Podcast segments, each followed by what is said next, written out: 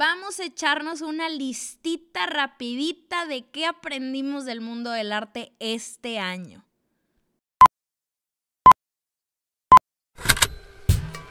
Con Hablemos Arte vamos a hacer que hablar de arte sea algo común, aunque no sea nada común y que sea de todos, no solamente el experto. Te lo juro que no te vas a aburrir. Buenos días, mi gente preciosa de Hablemos Arte. Qué emoción, feliz inicio de año. No lo puedo creer que el miércoles del podcast tocó el primero de enero. Esto no es coincidencia. Vamos a empezar el 2020, pero con todo, no tienen idea. Estoy súper feliz por estar aquí platicando contigo, especialmente el día de hoy. No es novedad.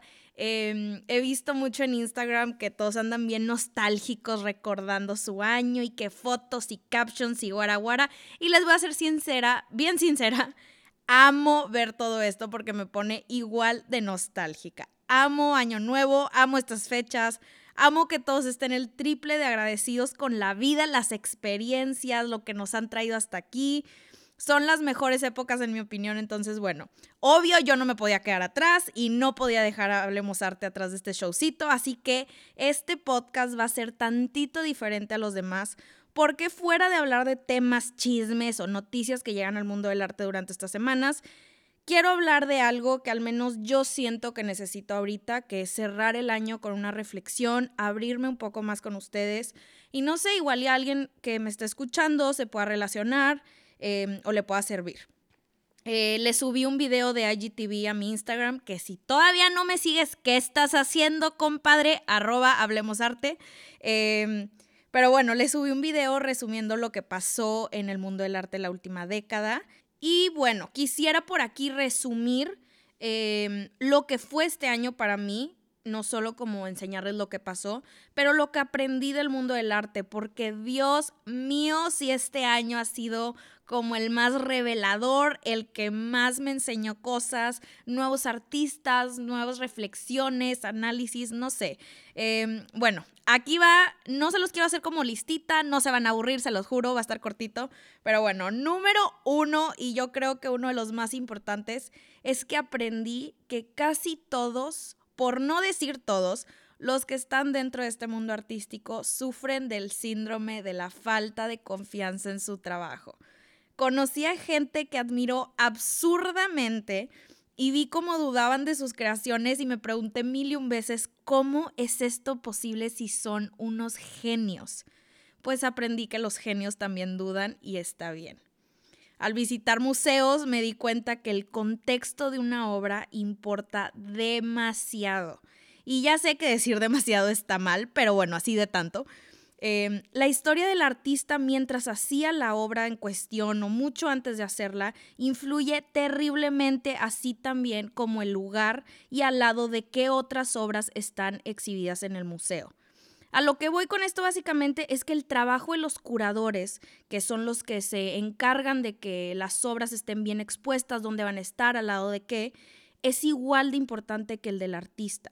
Ellos tienen el poder o, mucha de la responsabilidad de cómo reaccionamos nosotros como espectadores. Así que la próxima vez que vayas a un museo, voltea a tu alrededor. Cuando veas una obra, voltea cuáles están al lado, trata de hacer las conexiones que el curador quiere que hagas. Los cuadros en las salas no están colgados al y se va, tienen un porqué. Entonces la tarea que te quiero dejar es encuentra ese porqué. Em, también aprendí que la reacción más fácil de tener estando frente a una obra de arte que parece extremadamente sencilla de hacer es juzgar. Y les aviso desde ahorita, juzgar a primera instancia es de flojos, porque pensar, cuestionar, ponerte en los zapatos del artista, hacer las preguntas necesarias, entenderlo es bien difícil y requiere de tiempo. Eso, en mi opinión, es de valientes y es de gente dispuesta a hacer el trabajo que le corresponde. Leí hace poquito una frase de Jerry Saltz, que es un crítico de arte muy famoso y este cuate, digo, bueno, ya, o sea, ya no creo que es tanto crítico, creo que ya es más como un artista. Eh, pero bueno, este güey tiene una frase que dice, para honrar el arte necesitamos criticarlo.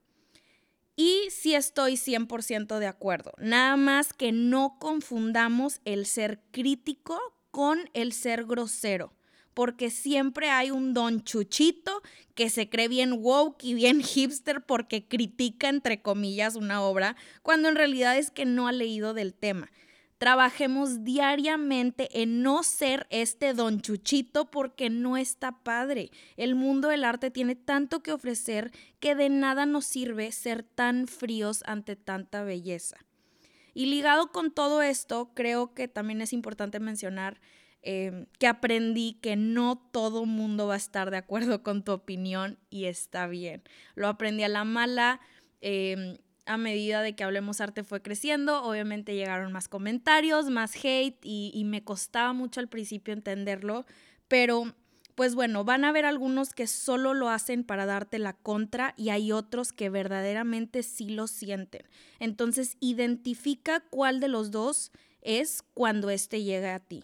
Hay uno al que sí le deberías de poner atención y hay otro al que solamente le deberías de sonreír y tú seguirle con tu camino hay tanta sabiduría y conocimiento detrás de una conversación con una persona que, piensa lo opuesto a ti, mi recomendación es que siempre tenlas y siempre habla con respeto, porque no hay nada mejor que eso. También acuérdate que todo el arte del mundo, el que ves en las calles, en los museos, en la sala de tu casa, winchimer, donde quieras, fue hecho por una persona intencionalmente o no. Hay una persona detrás de lo que ves que compartió contigo lo que traía dentro. Recordar esto para mí me ha vuelto muchísimo más empática al criticar una pintura. Aprendí y confirmé cuál es nuestro trabajo como espectadores Nunca, nunca, nunca olvides el rol que te pertenece al ver una obra de arte, porque mucho del trabajo que tú crees que le pertenece al artista, en realidad te corresponde a ti. El artista hace, tú interpretas. Y ahora, no pasa nada si tu artista favorito es Van Gogh. No te hace mainstream, no te debería dar pena decirlo, se vale. Siento que Van Gogh es para muchos la puerta a este mundo del arte. El chiste es que sigas caminando y sigas explorando con muchos otros. Sé que hay gente que, que dice como, ay, no, es que qué pena, pero mi artista favorito sí es Van Gogh porque tal, tal. No es pena, qué bueno y qué padre. Van Gogh tiene una historia impresionante. El chiste es seguir investigando otros, seguir investigando otros movimientos y ver a dónde te lleva este gusto por este artista, ¿no? Las obras de arte que reconocemos dentro o fuera de un museo tienen un increíblemente grande poder sobre nosotros. Acuérdate lo que sientes al entrar a un museo y ver una obra que ya habías estudiado antes o que ya habías visto antes. Y ahora piensa, ¿qué pasa si investigas más sobre otros artistas? Ese sentimiento sería constante. Esto va de la mano con el de, entre más estudias algo, más te gusta. Y eso te lo puedo firmar con sangre, confirmadísimo. Lo repetí hasta el cansancio y lo voy a volver a repetir. El valor de una obra no está en los millones de dólares que se gastaron para comprarla. Acuérdate que el precio y la importancia de ella no tienen relación en lo absoluto. Es bien fácil que te guste más la obra de Rothko que vale 40 millones que la que vale 10. No caigas en esa trampa.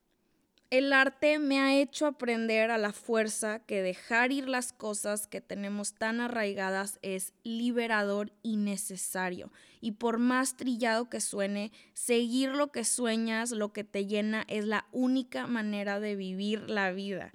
Y gracias a Hablemos Arte aprendí, aprendí esto y aprendí a desaprender costumbres, cuestionarme si la vida que estaba viviendo era lo que realmente quería me dolió, claro, como no tienen idea, dejé ir lo que todo mundo me decía que necesitaba para ser feliz o para llevar una vida plena. Me costó amistades, me costó una pareja, relaciones, pero hoy te puedo decir que vale la pena. Vale la pena cuestionarte, aventarte, invertirle, que justo así nació este proyecto. Aprendí a no tenerle miedo a los errores. Suena fácil, es bien fácil decirlo, pero no lo es. Pero donde voltees y a cualquier artista o persona que le preguntes te va a contestar lo mismo. Acuérdate que todo tiene un para qué. Este último año de verdad ha sido un sueño para mí. Tenerte aquí escuchando me ha hecho reafirmar lo que mil y un veces repito en cada episodio, ¿no? El arte es de todos. Todos pertenecemos en un museo, merecemos aprender de él, de saber de la vida de artistas, de lo que está pasando en el mundo. Un museo cobra vida cuando gente entra a apreciar lo que hay dentro. Si un museo no te hace sentir bienvenido o te hace sentir que no perteneces, es culpa de ellos, no es tuya. Así que quiero con este episodio empezar el año con unas intenciones chingonas, hombre. O sea, fuera de lo espiritual, de lo motivacional, las metas que tengas personales, agrégale unas artísticas, unas cuantas nada más. Agrégale aprender de tu movimiento favorito o tal vez de tu no tan favorito. Estoy segura que ahí puedes encontrar algo muy valioso. Agrega tu lista, visitar más museos. Yo sé que eso implica dinero, entonces ahorrarle, comadre. Esto también aplica para mí porque yo también tengo un mil y un viajes planeados, pero pues falta el billullo.